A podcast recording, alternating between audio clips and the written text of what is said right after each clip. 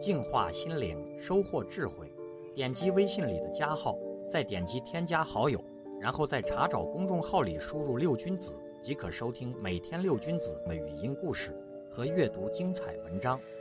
I can't forget you when you're gone. You're like a song that goes around in my head.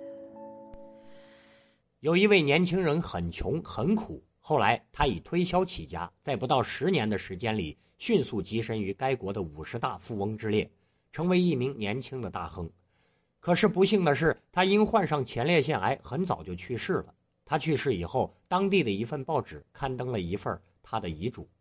在这份遗嘱里，他说：“我曾经是一位穷人，在以一个富人的身份跨入天堂的门槛之前，我把自己成为富人的秘诀留下来了。谁若能通过回答穷人最缺少的是什么，而猜中我成为富人的秘诀，他将能够得到我的祝贺。我留在银行私人保险箱内的一百万，将作为睿智的揭开贫穷之谜的人的奖金，也是我在天堂给予他的欢呼与掌声。”遗嘱刊登之后，有四万八千五百六十一个人寄来了自己的答案，这些答案五花八门，应有尽有。绝大部分人认为，穷人最缺少的当然是金钱了，有了钱嘛，就不会再是穷人了嘛。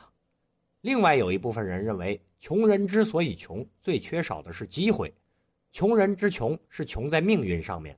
又有一部分人认为，穷人最缺少的是技能，一无所长，所以才穷嘛。有一技之长，才能迅速的致富。